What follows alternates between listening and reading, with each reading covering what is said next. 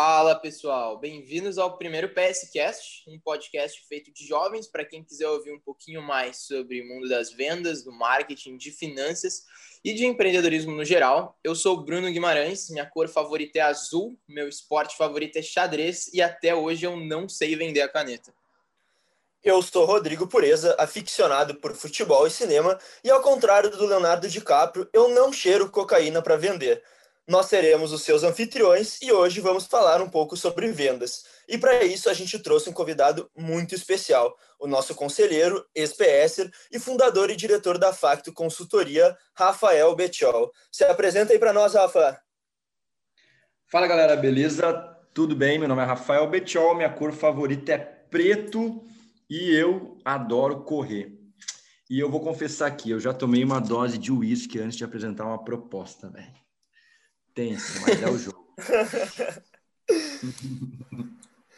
Rafa, a gente vai pedir agora que tu conte um pouquinho da tua história. Então, a gente quer conhecer quem é o Rafael que entrou ali na URGS com 20 anos, o que, que aconteceu, qual é que foi toda a trajetória que tu teve dentro até chegar onde tu tá hoje, né? Então, conta aí um pouquinho para nós o que, que tu fez, o que, que tu faz da tua vida. A gente quer te conhecer um pouco mais.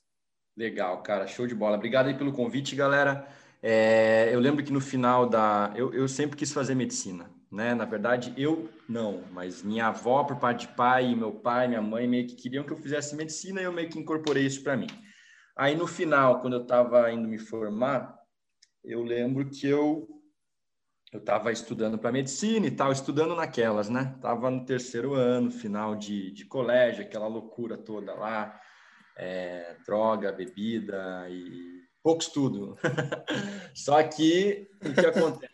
Ah, eu lembro conversava com meus amigos ali, tinha uns, uns par deles que iam fazer administração. E eu falava, porra, meu, vocês estão loucos, velho. Tipo, quem, quem quer fazer administração é porque não sabe o que quer, vocês não sabem o que quer da vida e tal. Para meu, pro meu, o meu fardo que eu carreguei em relação a isso, é que eu fiz um ano de cursinho né, para medicina, não passei. Aí, no meio do caminho, eu desisti da medicina e fui para administração, porque de fato eu não sabia o que ia fazer depois da medicina. Daí eu fui para DM. Foi aí que eu entrei, eu entrei na DM em 2008 barra 2, ou seja, eu fiquei um semestre sem fazer nada praticamente. Foi bom porque eu li bastante, li de tudo um pouco, li Bukowski, cara, é, li livro espírita, li livro sobre administração, fiz pré-cálculo, meu, para não entrar tão zerado ali na, na administração, se bem que a matemática da DM é, é mais fácil que matemática básica, né? Os engenheiros que gostam de falar isso, mas é verdade. E, cara, daí assim, o que, que acontece? Entrei lá no 2018 2, fiquei um semestre sem, sem fazer nada, sem trabalhar, e aí eu conheci depois a, PS lá na DM, né, da URGS. Aí eu lembro que um cara foi para a sala, eu, eu sempre fui muito ambicioso, sempre realmente fui muito ambicioso, assim, minha relação com dinheiro, ela sempre foi muito muito íntima no sentido de eu querer muito dinheiro, não que eu tivesse muito dinheiro, mas eu sempre quis ter muito dinheiro.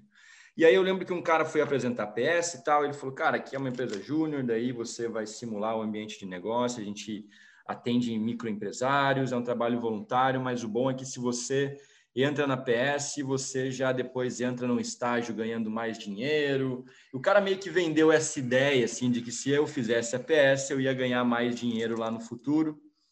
E, cara, o fato é que me fisgou, eu entrei na PS, Bom, resumo da história, eu fiquei dois anos e meio da PS ganhando zero dinheiros, né? Então, o objetivo inicial ali, ele foi completamente, completamente não alcançado. dois anos e meio trabalhando voluntariamente para um movimento que eu, que eu amo até hoje, né? E depois que eu consegui o estágio, eu não saí ganhando, sei lá, 5 mil reais como eu achava, eu saí ganhando 900 reais, né? Então, todas as premissas que me fizeram entrar, elas não se concretizaram depois. Então, é, isso foi um pouquinho da minha entrada, da minha trajetória, é, e, e, cara, o fato de eu ter feito parte do movimento é uma parada que eu sempre comento, assim, que é, se, não, se não tivesse sido isso, eu eu não sei exatamente qual o rumo da minha carreira. Talvez eu nem tivesse meu próprio negócio hoje, se não tivesse passado pelo movimento, se não tivesse aprendido a dar valor para o trabalho como ele deve ser feito, né? Foi isso que eu aprendi, assim. Cara, é, é trabalho duro, é um trabalho genuíno, né? É, é saber é, aprender tecnicamente, é valorizar as pessoas, é, Então, assim, isso para mim foi uma das, uma das melhores coisas que eu já fiz. Uma das coisas que eu aprendi também no MEG foi a destruir hotéis nos eventos. Eu, cara, ficamos especialistas nisso.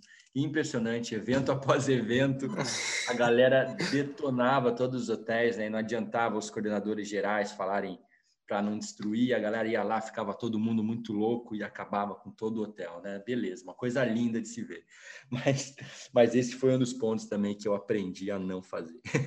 Mas isso é um pouquinho da minha história, da minha trajetória inicial, né? Foi o meu, o meu contato inicial aí, principalmente profissionalmente. Foi a minha primeira experiência profissional, foi o MEG, né? Então, é isso. Sabe, show. Hoje em dia, né, a gente vê que tu tá totalmente voltado para o segmento de vendas, seja com a uhum. Facto, seja ensinando o pessoal pelo teu Instagram, por exemplo. E uhum. eu queria saber quando foi que deu aquele estalo. Assim. Eu sou bom nisso, é isso que eu consigo fazer para que tu, hoje em dia, tu praticamente dedica a tua vida a isso, né? Então, Sim. como que tu, quando que tu teve essa sacada assim? É para cá que eu uhum. quero ir, é nisso que eu realmente mando bem. Legal, cara, legal. Brunão, é o seguinte, cara, foram dois momentos que, é, vamos dizer assim, que eu despertei para isso, tá? O primeiro eu digo que foi inconscientemente e o segundo foi consciente. Quando eu estava na EJ, cara, eu, eu lembro que na época na, a PS tinha cargos, né? Então tinha trainee, tinha consultor de projetos, tinha gerente de projetos, diretoria. E nessa época eu entrei, fiquei no trainee depois eu fiquei três meses como consultor e logo eu já fui para uma gerência de projeto. E na gerência de projeto, naquela época, a gente podia fazer negociações, a gente tinha que fazer negociações. E, cara, eu era o cara que mais fechava negócio, eu era um closer muito bom naquela época já, né? E, cara, eu, não, eu não, nunca tinha estudado, nunca tinha feito nada, eu acho que tinha um lance meio. A minha comunicação eu fui desenvolvendo ela muito fortemente ao longo do tempo. Quando eu entrei no MEG, eu eu decidi que eu ia me tornar um bom comunicador, porque eu olhava as pessoas ah, falando lá na frente, é, se comunicando bem, e eu modelava muito aquilo, porque eu tinha medo de me expor. Eu sempre tive muito medo de me expor. Né? E daí eu meio que para, inconscientemente, para vencer essa barreira, eu falei, não, então eu vou me tornar uma pessoa muito boa em me comunicar. Então eu fui trabalhando bastante isso, e isso impactou bastante no meu processo de fechamento. Então, nessa época eu sempre estava no topo dos, do ranking, tinha premiação e tal, eu lembro que era eu, o Leonardo na época e o Daniel Campelo, nós éramos os melhores fechadores lá. E esse foi o momento que inconscientemente eu falei, cara, legal, eu, eu mando bem em negociações, show de bola. Só que eu não tinha clareza de que eu queria trabalhar com vendas, porque eu queria sair da PS, eu queria ter experiência em algumas empresas e meu sonho era abrir uma consultoria e eu imaginava que ia ser uma consultoria em gestão, né? Então esse era o plano. Abrir a consultoria sempre foi um plano, né? Aí, depois que eu saí do movimento, assim, e do, e do, da PS, eu fui trabalhar em alguns locais, eu passei por um grupo, que é, na, na época, é o Grupo KLP, ainda existe essa empresa, e eles tinham várias empresas lá, McDonald's, cara, Applebee's, e eles tinham uma academia chamada Companhia Atlética, que também faz parte de uma rede, e uh, eu comecei trabalhando no Applebee's na área de marketing, que era a minha área de interesse inicial. O marketing sempre foi o meu interesse principal, tanto de na faculdade ali, de ênfase, esse tipo de coisa. Aí comecei a trabalhar no marketing e uh, nessa área eu comecei a desenvolver uma área de relacionamento com empresas dentro da, da empresa lá, da, na época trabalhando para a marca Applebee's, né? E depois o meu diretor chegou para mim e foi muito engraçado, porque uma semana antes do meu diretor me fazer essa proposta, eu tinha conversado com ele e falei, cara, eu não quero trabalhar com vendas, essa parte de relacionamento é uma parte que eu não gosto muito de trabalhar e tal, não, a coisa não funciona e ele, eu acho que ele ignorou completamente o que eu falei, porque na semana seguinte ele falou, cara, é o seguinte, nós temos uma área de vendas lá na Companhia Atlética, a parada nunca deu certo, a gente está três anos com a operação, tomando prejuízo, a gente precisa de alguém para tocar a equipe de vendas lá e eu acho que tu é o cara certo para fazer isso. Eu falei, cara, mas aqui eu odeio vendas e tal. Daí ele, ele, ele falou, não, cara, vai por mim, eu estou enxergando uma coisa que tu não está enxergando. Acredita em mim, acredita em ti, vai lá e... Foi aquele lance meio Ambev da vida, né, meu? Larga o cara lá com um objetivo, meio sem estrutura e o cara faz alguma coisa. Cara, e aí foi aí que virou a chave. Por quê? Aí eu me dei conta que eu tinha competências realmente muito importantes, que elas impactavam no meu modo de liderar as pessoas, no meu modo de, de, de interagir, de persuadir as pessoas, e que isso era muito importante para uma área de vendas.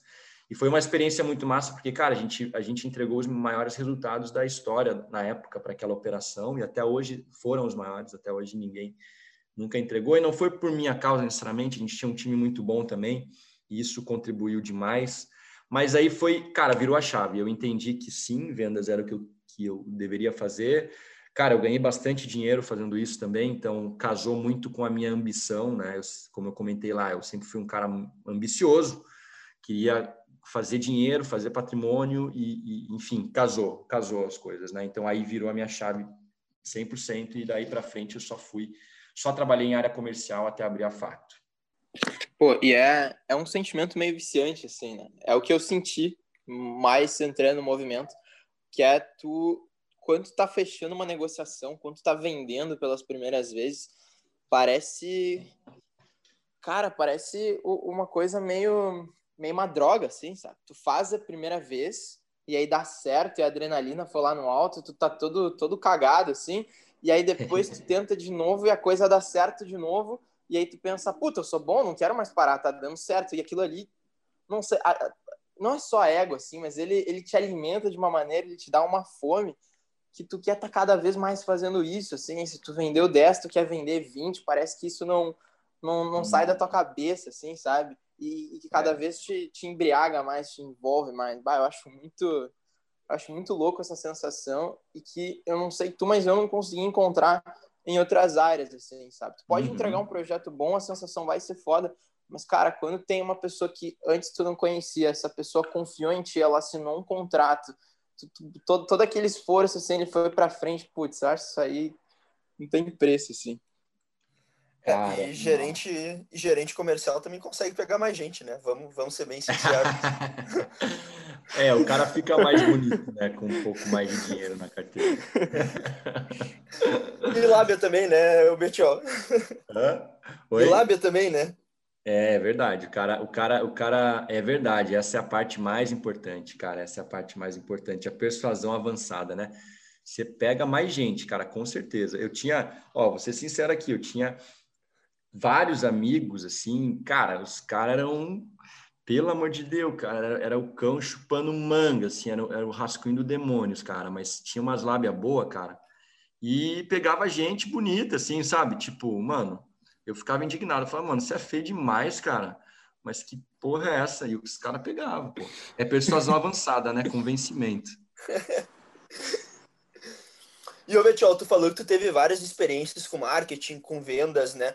Uh, e qual é que foi o caminho para tu entender que, ah, quero fazer consultoria, mas aí eu vou lá e vou fundar, uh, vou fundar a Facto? Porque tu também trabalhou como sócio-diretor na Focus, né? E tu tava trabalhando na Prudential Financial, e aí eu queria entender Isso. como é que tu tomou essa decisão, por que, que tu escolheu fundar a Facto, Betiol?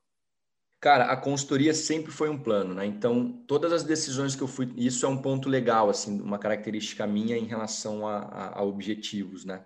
Cara, eu sempre fui um cara que eu delimito os meus objetivos olhando no médio e longo prazo e eu tomo decisões de curto prazo, naturalmente, para fazer a coisa acontecer.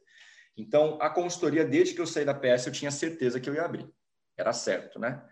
Aí, depois que eu entrei no mundo das vendas, eu comecei a trabalhar, porque eu trabalhei no Grupo KLP, depois eu fui, eu trabalhei um ano numa conveniada da, da Fundação Getúlio Vargas aqui em Porto Alegre, para justamente estruturar do zero uma área comercial, porque eles não tinham uma área comercial, porque a FGV sempre foi muito comprada, só que o mercado foi mudando e a gente precisou trabalhar. Aí, cara, quando eu, eu tive essa experiência na FGV, que foi um ano de trabalho bem intenso, depois eu fui para a Prudente, como você comentou, é, cara, eu tive certeza. Eu falei, cara, é, tem um gap de mercado para as médias empresas aí, pequenas empresas, né? Pequena empresa é uma empresa que fatura seus múltiplos milhões no ano, né? Não é a microempresa. Uhum. É, e, cara, tem um gap grande. Os caras não sabem estruturar área de vendas, não sabem estruturar uma equipe comercial. E, cara, daí foi que caiu a ficha. Aí, nessa fase, eu acabei, antes de uh, e assim, ó, as minhas experiências nas vendas, fora na época da PS, que eu realmente fiz uma venda direta, negociei, fui bem, modéstia à parte, mas, cara, eu acabei Sim. gerenciando vendas, eu entrei em posições gerenciais de cara. E então, assim, por mais que eu tivesse a interação na ponta, muitas vezes, para dar suporte na equipe, não era a mesma coisa que está no campo de batalha. Aí me surgiu essa oportunidade de trabalhar é, como corretor lá na Prudente, o que, cara, daí foi a venda raiz mesmo, né, de porta em porta, quase que literalmente, você tem que é, você precisa captar muito agressivamente para fazer um resultado, né? É uma, é uma situação bem desafiadora. Tinha uma remuneração muito agressiva também, deu para remunerar bem. Então, cara, foi, foi mais ou menos isso. Então, eu tomei essa decisão de ir para Prudential, por exemplo, trabalhar como corretor lá, porque, cara, eu falei, meu, ponto um, é uma oportunidade muito boa de ganhar dinheiro, como eu comentei de novo, né? Tem um, um vínculo com o meu perfil de, de ambição. E ponto dois, eu não tinha tido uma experiência raiz de venda mesmo. Eu falei, cara, como é que eu vou abrir minha consultoria se eu não e se eu não vou estar no campo de batalha? E eu quis pagar para ver. Então, eu fiquei praticamente dois anos ali, praticamente. É, aí depois uh, saí da Prudential. Essa, essa fase foi uma fase de seis meses junto com a Fox. Foi um processo que eu chamo de incubação da Facto, porque lá dentro nós criamos a Focus Sales. O Wagner é o meu amigo, ele é um amigão meu. A gente sempre quis trabalhar junto e a gente fez essa experiência aí por seis meses. Incubei a Facto lá dentro.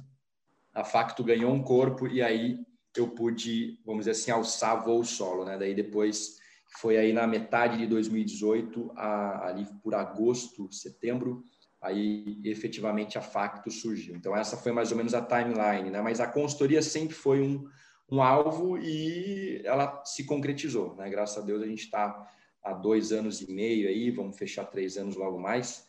É, bons clientes, bons casos de sucesso, crescendo. Então, graças a Deus deu tudo certo. Tá, Betiol, vamos lá. Agora a gente vai estar tá falando com o pessoal que está especificamente no MEG agora. Então, entrou na faculdade, está no primeiro, primeiro ponto assim de venda dele. Ele está numa empresa júnior.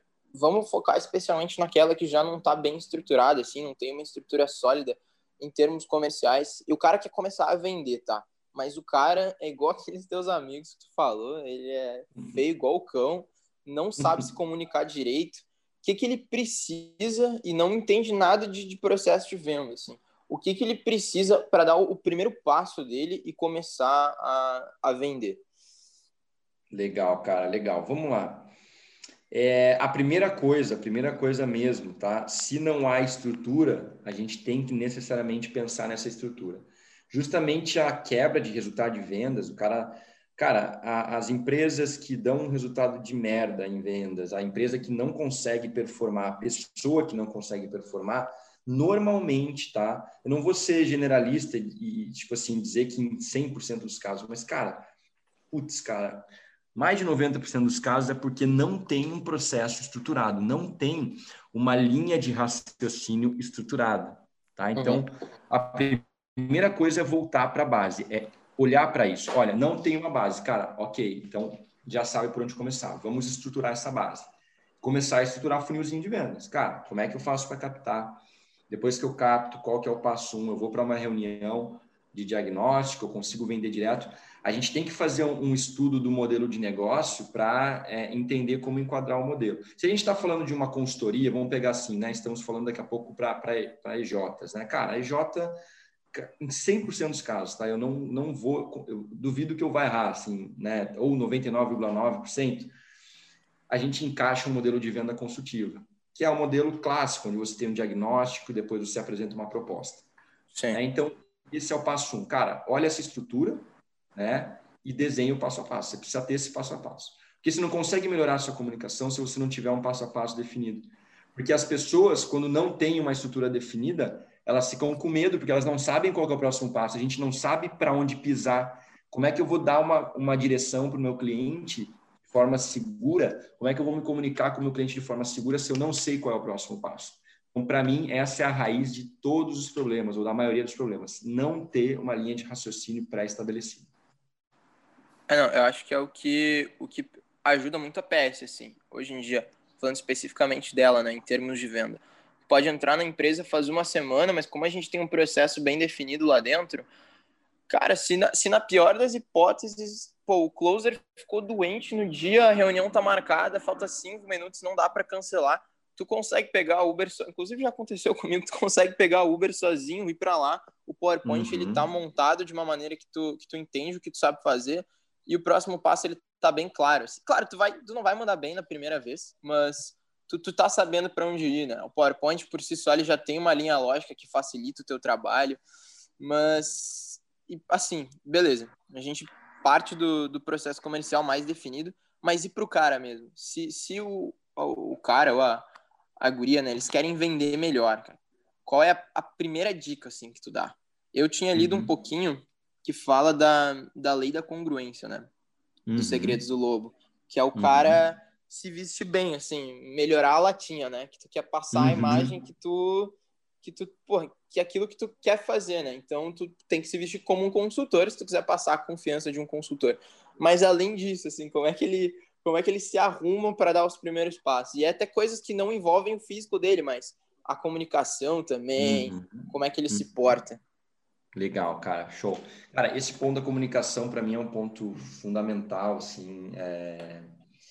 eu vejo que muitas vezes a gente acaba não, não explorando o potencial máximo do nosso serviço ou do produto, porque a nossa comunicação, às vezes, ela é ruim, né? Então, vamos lá, tirando esses aspectos mais uh, visuais, que é, de fato, se vestir de forma adequada, e o se vestir de forma adequada, abrindo um parênteses, é tipo assim, cara, entende o teu público, e se veste de uma forma parecida com que o teu público se veste, se esse for a tua intenção, né? Se a tua intenção é criar o máximo de conexão.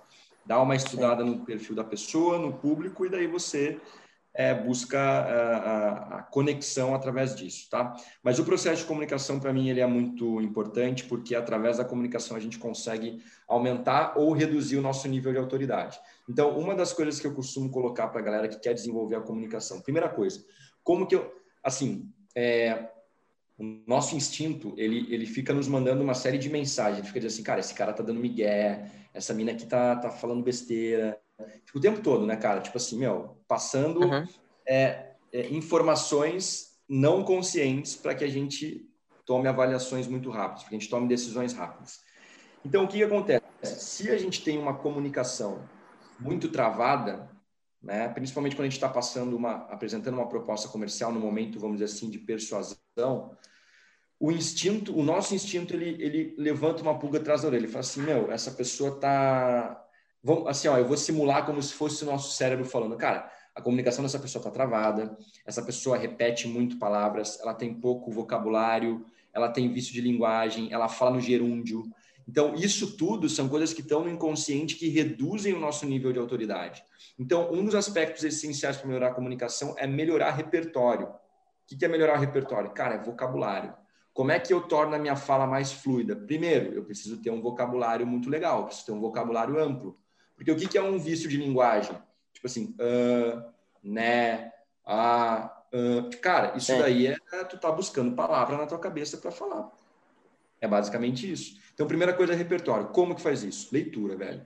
A galera, ó, não é só leitura, mas assim, a leitura para mim, na minha opinião, é um dos principais, tá? Porque você lê, você tem o contato visual e auditivo ao mesmo tempo, porque à medida que você está lendo, obviamente com os teus olhos, né? Você está replicando essa palavra na sua cabeça. Então, você grava de forma muito mais intensiva. Só que, cara, tem podcast. Esse podcast aqui, por exemplo, é uma forma de uh, obter vocabulário tem vídeo. Então, assim, hoje não tem desculpa para quem quer aumentar repertório. Ou você lê, ah, não tenho tempo. Cara, duvido que você não vai ter tempo. Acorda um pouquinho antes, 20 minutos antes, e lê uma porra de um livro, entendeu? Ou escuta 20 minutos numa bosta de um podcast. Isso eu fico puto, que às vezes a galera fica terceirizando, dando desculpa, meu. E talvez você esteja escutando isso aí falando, ah, o Betial tá é fácil, né, para o Betial falar. Não é fácil não, cara. Tem que acordar às vezes 5 da manhã, velho. Então, ó, Pode botar a porra aí do, do, livro na mão, põe o fone na orelha e escuta aí 20 minutinhos, cara, não tem, não tem perdão. Então, essa é uma das principais formas. É rápido de fazer isso? Não. Forma 2, cara, role playing, ou seja, ensaio. Coloca na frente do espelho um discurso que você quer fazer e replica esse discurso. Replica mais de uma vez. Ensaia uma apresentação da faculdade. Quantas vezes você ensaiou apresentação de faculdade? Quantas vezes eu lembro que a minha primeira apresentação de faculdade, eu fiquei, cara, juro por Deus, eu fiquei a madrugada inteira ensaiando e decorando todo o texto que eu tinha que falar. Chegou na hora, eu, eu, eu sabia todas as palavras que eu ia usar. Tanto é que, é, na hora que os colegas meus iam falar, eu ficava interrompendo porque eles ficavam gaguejando, eu tentava falar, explicar, a professora falou, então fala tudo você aí, Rafael. Fala tudo você que você quer falar.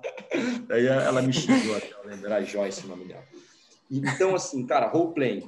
Põe na frente do espelho, ensaia, filma, filma, grava e se escuta. Essas são ferramentas importantes para a comunicação. Então, ponto zero, né? Congruência e congruência de comunicação. Alinhar bem fala, tom de voz, linguagem de corpo, isso é, é ponto fundamental. E é, é fascinante, né? Se tu pega o, o exemplo o exemplo contrário, assim, cara, tu pode estar conversando com uma pessoa, não precisa nem ser em vendas, e a pessoa, ela tá falando algo que faz muito sentido, muito sentido, só que como ela se comunica de um jeito estranho, parece que tu tem um alerta vermelho, assim, gigante na tua cabeça falando, eu não vou prestar atenção nesse pateta. Porque Exatamente. tu tá muito preocupado em olhar porque a pessoa tá deixando a desejar do que efetivamente no que ela está te mostrando no argumento lógico. Inclusive, eu tinha dado uma lida sobre isso, que a gente não consegue acompanhar muito bem os argumentos lógicos da melhor maneira possível. A gente é muito mais persuadido, por exemplo, por tom de voz do que pela mensagem que a pessoa está passando. E aí, Exato. outro exemplo disso também é verdade. O cara ele pode estar te metendo o maior golpe do mundo se ele fala com confiança, cara. Ele, a ideia uhum. passa, assim, tu acredita na pessoa. Isso acontece muito na faculdade também. Tu falou de trabalho da uhum. faculdade. Cara, às vezes a gente tá, pô, fez o trabalho de última hora, a gente não sabe o que a gente está falando, a gente puxa uma referenciazinha de livro da cabeça, assim, fica meia hora falando qualquer coisa só na improvisação, só que você tava falando tão confiante que as pessoas estão seguindo a tua ideia, assim. E se, só se alguém parar para ler realmente o que tu falou, que vai ver que tem uma, uma incongruência muito grande aí, mas se tu seguir falando, a coisa só, só vai.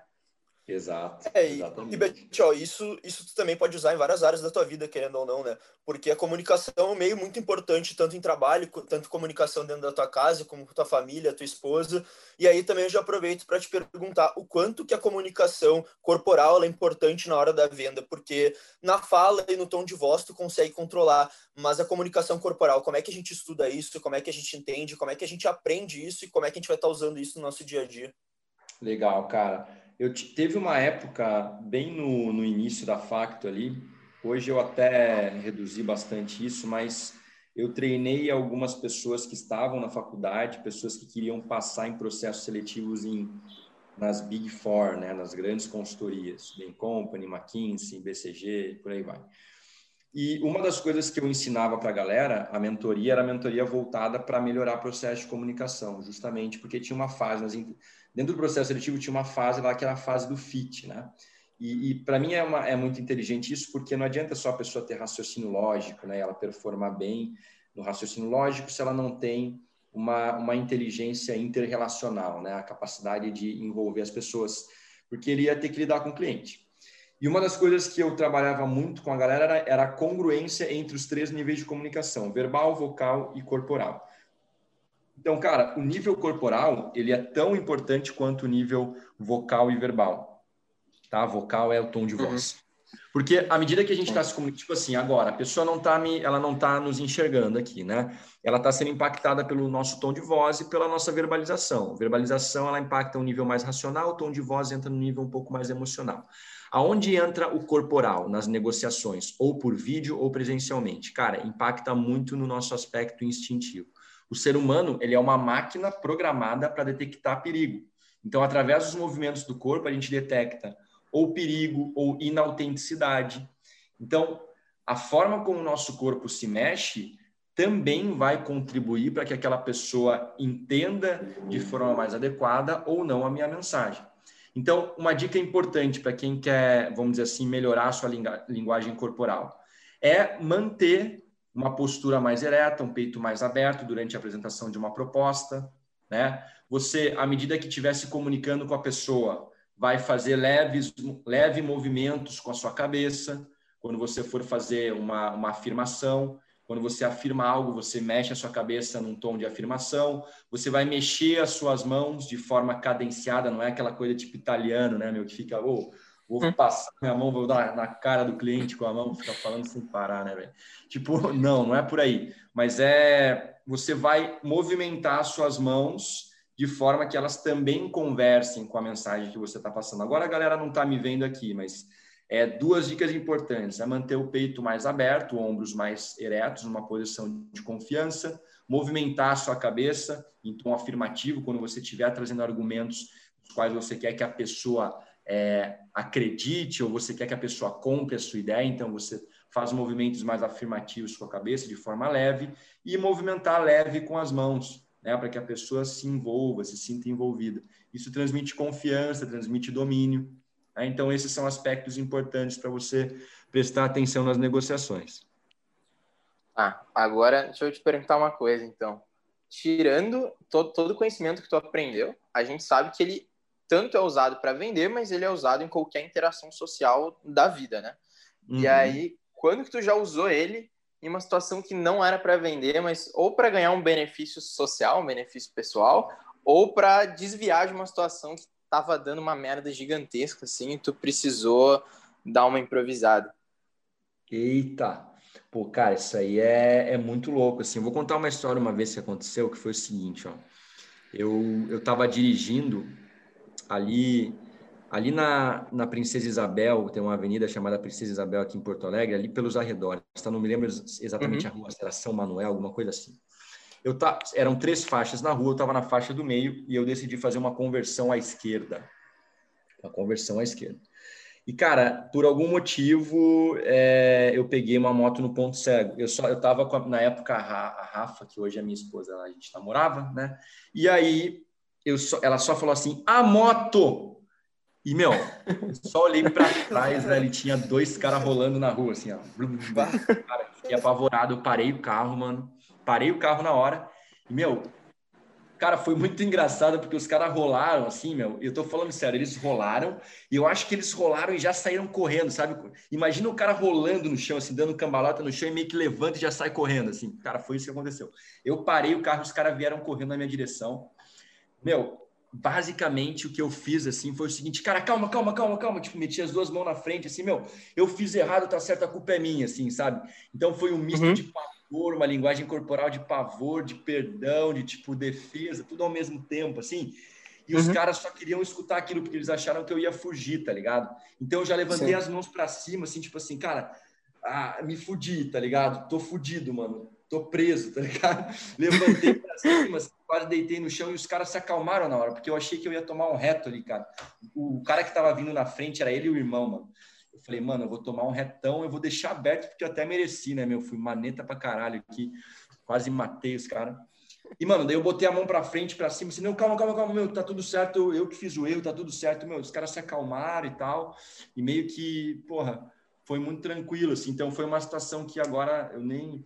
É, você perguntou isso, ela meio que pulou na minha cabeça, né? Uma memória muito forte que eu tenho. Sim. Cara, foi totalmente instintivo, né, meu? Não foi nada pensado, nada é, planejado, né? Então foi uma parada muito louca, assim, uma situação de tensão na qual eu acabei me, me livrando, tá? Teve uma outra, cara, que agora que eu contei eu me lembrei, e essa sim foi consciente, que é bem rápido, tá? Foi o seguinte, eu tava na praia, eu tava lá em Garopaba, e eu lembro que a gente foi estacionar o carro, para a gente queria estacionar o carro e tava tudo lotado do lado, né? E tinha uma fila de carro atrás, estava bem congestionado. Aí eu lembro que eu devia estar uns 100 metros da praia, aí achei uma vaga, fiquei esperando um carro sair. Eu fiquei acho que uns dois minutos esperando o infeliz sair dali, meu, que estava manobrando, estava apertado. Ficou uns dois minutos parado e tinha uns carros atrás de mim, né? E aí o que aconteceu? Um casal de amigos meus que estavam atrás do carro, eles já tinham descido e eles acharam uma vaga lá na frente, lá que tinha um carro saído. E aí o que, que eles fizeram? Eles falaram: chega aí, Rafael, pode vir aí estacionar na frente. Porra, eu saí, né? Em vez de estacionar naquela vaga que o carro tinha acabado de sair, eu fui lá para frente para estacionar. O que aconteceu, velho? O cara de trás, ele, ele colou o carro na minha traseira quando eu tinha ido para estacionar e ele não saiu, porque ele ficou puto que eu demorei para estacionar no outro e eu não estacionei no outro e fui estacionar na que estava mais perto da praia. E aí o filho da mãe colou o carro na traseira. Colou o carro na traseira. Mano, aí o meu amigo e a, e a namorada dele meio que, pô, cara, sai daí, não sei o que e tal, pô, dá licença, tipo assim, meio que entrando num conflito, assim, né, cara? Eu, pá, que droga. E eu olhei no retrovisor, mano, o cara era gigante que tava no carro. Ele era gigante, ele era uma mistura de maromba com um cara que parece que come lasanha no café da manhã todo dia. Era uma, mistura, uma parada assim, velho, tipo, tal. Esse cara parecia um urso, tá ligado? Eu, meu, é real, real, real, oficial. E o que, que eu fiz? Eu falei, mano, eu vou tentar uma técnica aqui que eu, eu aprendi lá na PNL, eu vou tentar. Meu, eu peguei, eu abri a porta do carro assim, eu fiz aquela cara que eu ia matar o louco, velho. Eu abri assim, ó, meu, eu mirrado do jeito que eu sou, o cara parecia um urso, né? Até parece, eu ia morrer se ele quisesse me bater. Cara, eu abri a porta, assim, levantei rápido, assim, com uma cara fechada. Meu, eu meti a cara no vidro do cara e falei, Mal, cara, por favor, cara, desculpa, não queria atrapalhar o teu dia, velho, mas me ajuda com isso, por favor, meu. É, me dá essa mão, dá essa ré para mim, por gentileza. Aí o cara chegou, meu, ele me olhou assim, descruzou o braço, porra, não sei que, deu ré, meu. Mano, eu falei, cara, eu sou foda. PNL na veia, velho. Porque o que, que aconteceu, velho? Eu gerei uma incongruência no cara, né, meu? Eu parecia que eu ia dar uma pedrada, o cara pode, pô, esse louco tá com uma arma aí, não sei. E eu fui no vidro dele e, ele tava esperando que eu fosse xingar ou fazer alguma coisa. E eu, pô, meu, por favor, velho, oh, me ajuda aí, meu. tipo assim, tranquilo, sotaque paulista. O cara, sabe, gerou uma incongruência. Então, isso é o que a gente chama de técnica de cortina de fumaça. Isso é muito massa também. E às vezes, pela incongruência que você gera com a pessoa, você consegue manipular ela, conduzir ela, né? Então, isso é interessante. Bom, Betiol, agora a gente falou um pouquinho do que, que é necessário para começar a vender, uh, principalmente em relação à empresa júnior, né? Estou começando uma empresa júnior e aí eu estou entrando naquele mercado, estou entrando ali, e aí a partir disso eu já passei dois anos numa empresa júnior e eu quero entrar numa área comercial, quero começar a trabalhar nessa área comercial. Para ti, Betiol, o que, que eu preciso para trabalhar nessa área comercial, uh, o que, que eu preciso desenvolver, quais são as skills que eu preciso ter desenvolvido nesses dois anos de empresa júnior, Uh, e quais são as minhas características em relação a comando de equipe, gerenciamento de equipe, como é que eu controlo isso e como é que eu aprendo esse tipo de coisa? Tá, legal. Cara, três, três skills assim que eu entendo que são fundamentais, tá? Ponto um, disciplina. Cara, se não tiver disciplina, não é, dificilmente vai. Pode performar bem por um tempo, mas não não sustenta, tá? Não traz consistência. Disciplina é a capacidade do cara fazer aquilo que tem que ser feito todos os dias, seguir processo, é, registrar. Tem muita gente que relaciona bons vendedores, boas vendedoras com aquelas pessoas que se comunicam bem, mas, cara, não é sempre assim. A comunicação é uma skill importante, é uma skill que faz sentido, sem sombra de dúvida, mas, cara, se não tiver disciplina, se não tiver capacidade de é, trabalhar com os controles, com as rotinas, com as atividades, a parada não tem consistência. Então, só comunicação não, não faz bons vendedores, tá? Isso é um ponto um. Então, disciplina é a competência número um. Ponto dois, resiliência. Por quê? É um processo, muitas vezes, principalmente é, para a galera que vai iniciar a carreira, às vezes começa como pré-vendas, né, SDR. Cara, uhum. tem que ter um nível de resiliência, cara, porque tem um alto nível de rejeição nesse processo. Então, se a gente desiste fácil, para de executar, a coisa não vai acontecer. Tem que estar tá preparado, tem que estar tá preparada para lidar com a rejeição, né? Cara, tem uma porra de uma obra que vocês estão escutando esse barulho aqui? Nossa, tá saindo de fundinho. Tá saindo um pouquinho. Pariu. Mas, cara, então, é... eu acho que eles estão cerrando o prédio inteiro, mano. Puta que pariu, cara. Mas tá bom. É, então, resiliência é o ponto 2, assim, eu acho que isso é muito importante. Cara, ponto 3 é o que eu chamo de crença, que é, cara, ter um propósito muito bem estabelecido, primeiro, para você estar tá fazendo aquela atividade.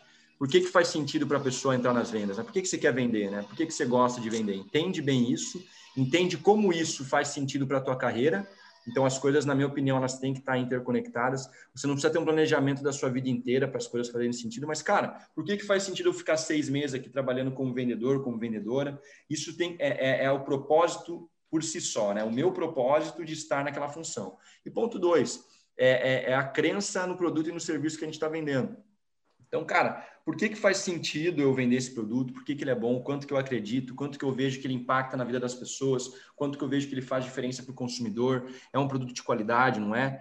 Então, é, esse lance da crença, para mim, é uma parada que pega muito, porque às vezes a resiliência baixa, às vezes a disciplina dá uma, uma, uma, uma, uma estremecida, mas a crença ela te puxa de volta para o centro.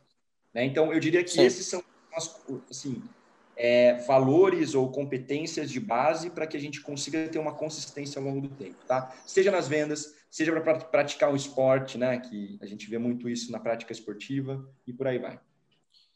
E uma coisa que eu acho que é legal também é que a gente não pode se prender, né? Ao fato de que existe um perfil específico para vendedor. Quando, quando a gente fala aqui, parece que a gente cria o perfil daquele vendedor que é parecido com o Jake Gyllenhaal no filme lá Amor e Outras Drogas, né? Que o cara é o vendedor é. máximo, assim, ele vende aparelho eletrônico, vende produto farmacêutico, vende Viagra, vende tudo, e ele é aquele cara que tá andando sempre de terno, com a camisa para dentro da calça. Mas se a gente retomar lá atrás o que a gente falou, que é tu tá conectado com o teu público, pô, tu pega aqueles caras em loja de skate do, do, do shopping, por exemplo, assim. cara, eles não, não são esse tipo de vendedor, sabe? Eles estão vestidos exatamente como o público dele, uma camiseta larga, uhum. uma bermuda largona, o tênis de skatista, e eles performam tão bem, se não, se não mais, sabe? Porque eles já estão conectados com o pessoal que eles estão falando. Então, uhum. por mais que tu não atenda determinado tipo de, de público, acho que também não é um fator limitante, assim, tem o teu público e muitas vezes relacionado àquilo que tu gosta, porque tu te veste para querendo ou não querendo fazer isso, tu te veste para passar uma imagem assim e revelar os teus gostos por meio do teu estilo. Isso uhum. acaba combinando com alguém, sabe? Independente uhum. do que tu tá vendendo, é só ter esse apreço pelo produto também.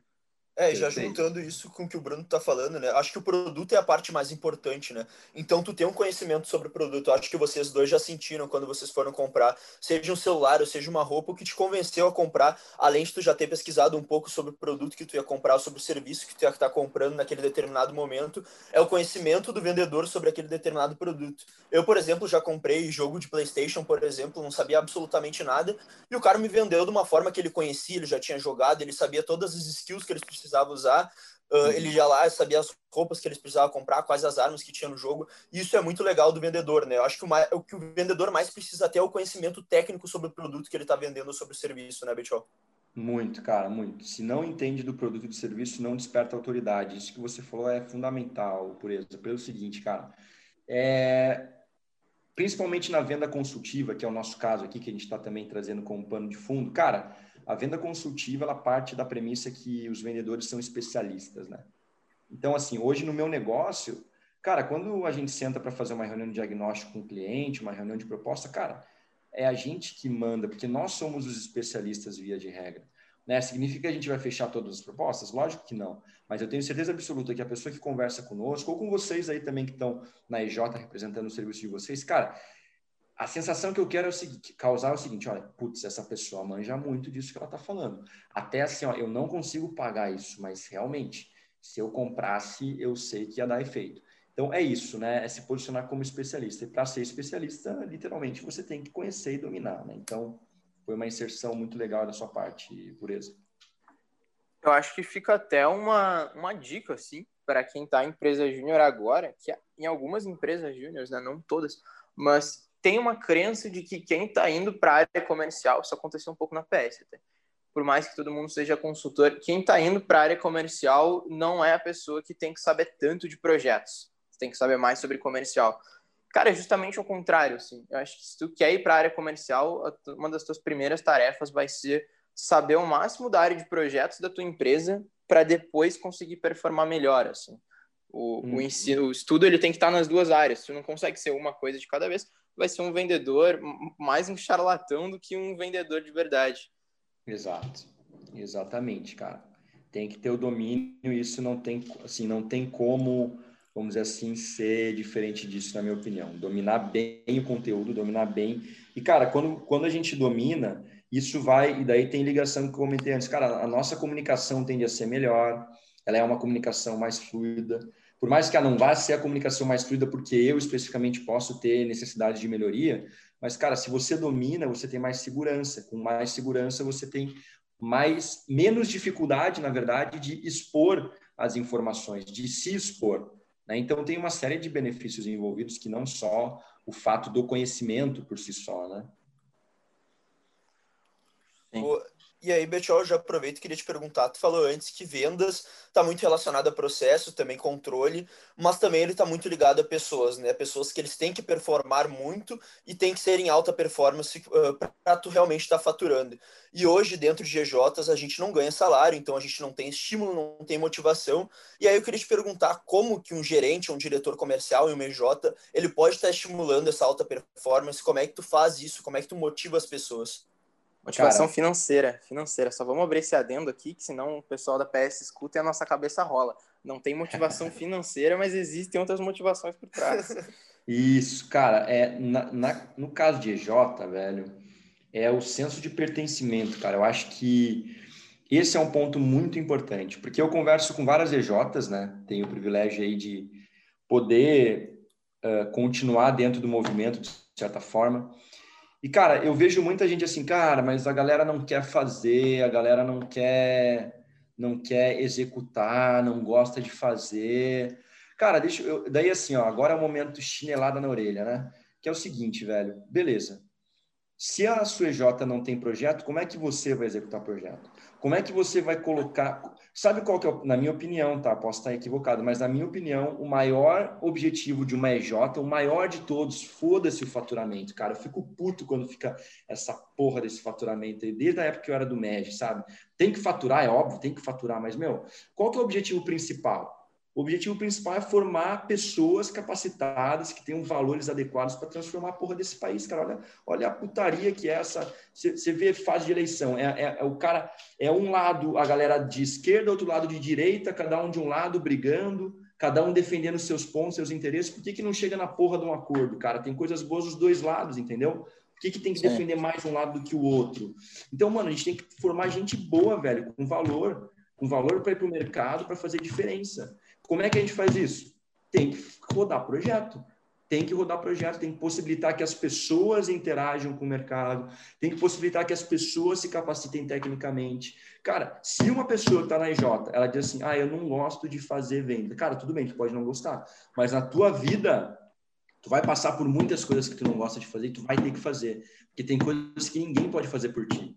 Então, senso de pertencimento. Ou você pertence a EJ ou você não pertence. Na minha opinião, quando uma pessoa chega e fala assim, meu, não quero fazer isso, cara, não tá com senso de pertencimento. Pode não ser culpa dela. Uma parte é culpa da pessoa, sinceramente. Cadê o, o senso de responsabilidade, cara? O senso de responsabilidade. E as lideranças precisam trabalhar isso junto com a EJ tem que desenvolver isso, tem que imergir, tem que trazer essa cultura, tem que trazer é, as interações que propiciem despertar esse senso de pertencimento.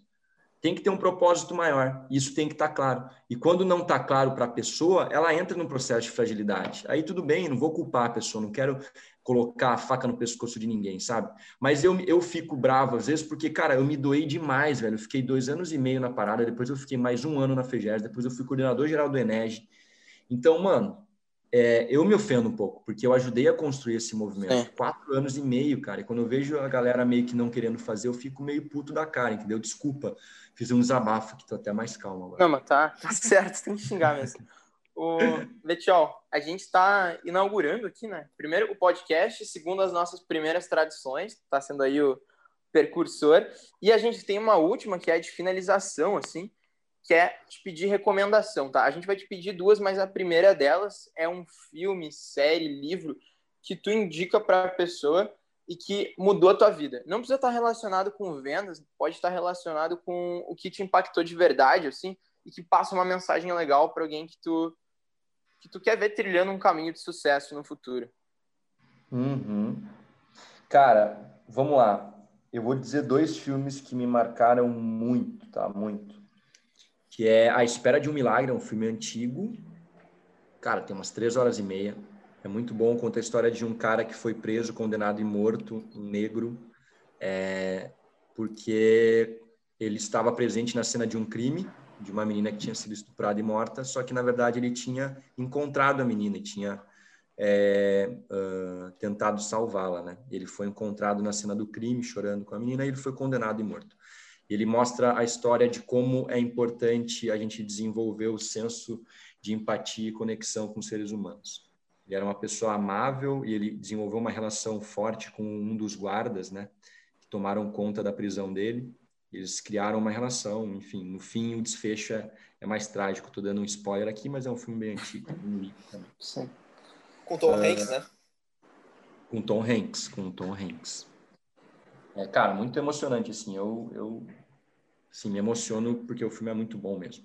E o outro filme é o Pat Adams, porque ele, é, ele mostra, ele, para mim, cara, uma das coisas que eu mais valorizo é o lance de perceber as pessoas, sabe? Uhum. É, cara, tem gente que paga de bonzão, boa zona, no, e, na frente dos outros, na frente da sociedade, não cumprimenta porteiro, não cumprimenta a empregada, trata mal o garçom, né, garçonete. Cara, isso é ridículo, né? então, tipo bah, assim. Isso irrita muito. É, e o Pat Adams mostra muito isso, a capacidade que ele tinha de perceber as pessoas e criar essa conexão. Então, para mim, trouxe um aprendizado muito grande. Eu assisti quando era pequeno, né? E até hoje é uma referência. Faz muitos anos que eu assisti esse filme e eu lembro dele detalhadamente, né? Então, filme, dois filmes muito legais. Perfeito. E agora, o último pedido que a gente tem. Se tu voltasse. Quantos anos tem hoje, Betiol? 32. 32. Tá, tem, tem uma diferença razoável aí pra gente. Se tu voltasse até a nossa idade, então voltou a ter 20 anos agora, o que, que tu faria de diferente e tu acha que é precioso para alguém da nossa idade começar a fazer a partir de hoje? Cara, eu teria, eu teria lido muito mais. Eu teria lido muito mais. Eu teria lido um livro por mês, pelo menos. Porque era uma época diferente, era uma época na qual eu tinha um pouco mais, vamos dizer assim, morava com pai, mãe, se bem que meus pais, quando eu entrei na faculdade, logo eles se mudaram para São Paulo, acabei ficando por aí. Mas uh, eu tinha um pouco mais assim, eu tinha menos preocupações do que eu imaginava que eu tinha na época, muito menos. Uhum. É, então eu teria lido com muito mais intensidade, velho, muito. Olha, isso é uma das coisas que eu me arrependo. Eu, eu, é, eu, eu sempre fui um cara de, de buscar informação, buscar conhecimento, mas eu sempre fui preguiçoso para leitura. Hoje, graças a Deus, é um hábito que eu desenvolvi.